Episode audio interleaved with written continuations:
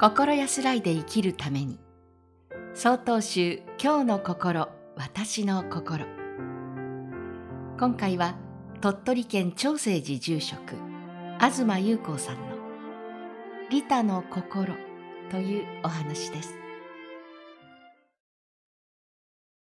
この世の中はさまざまな苦に満ちており自分の望むように生きていくことは困難です。この苦は執着心、つまり欲から生じるものであり、それを防ぐ一つの手立ては、利己心を捨て、相手の立場で考え、行動することです。仏教では他を利することから、利他と言います。ある日のことです。私はご法事とお墓参りを終え、お檀家さんの車でお寺まで送っていただく途中でした。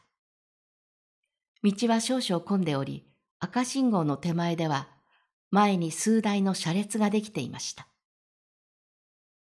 やがて信号が青になり、前の車は次々に発進していきます。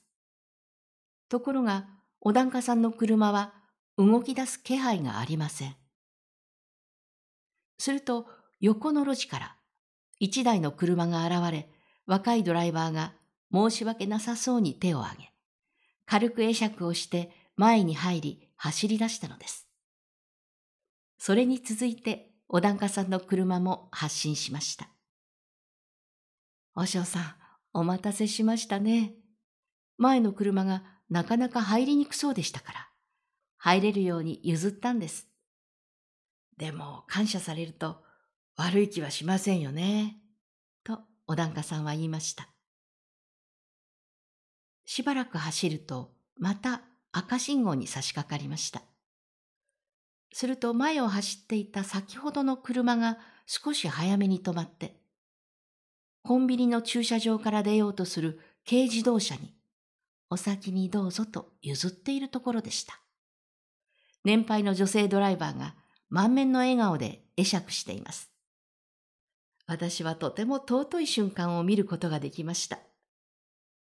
先を譲った二人のドライバー。お二人の人を利する気持ちが相手の立場で考え行動するという、まさに利他の心が伝わった瞬間でした。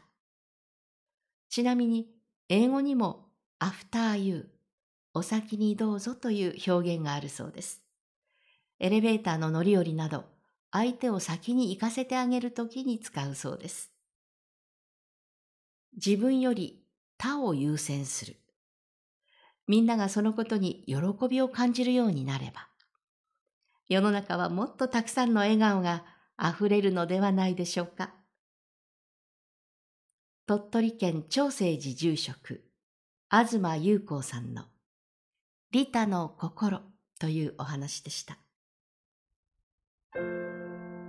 続いてお知らせです。この番組のご意見ご感想を郵便番号683-0802鳥取県米子市東福原。1-1-22-402曹洞宗中国管区教化センターまでお便りをお寄せください。もしくは概要欄にありますメールアドレスまでお寄せください。お寄せいただいた方にはこの番組の冊子「今日の心私の心法話集」を差し上げます。次回は岡山県陽明寺住職福田光人さんの人を思いやる慈悲の言葉愛語というお話です。この番組は中国管区教化センターがお送りしました。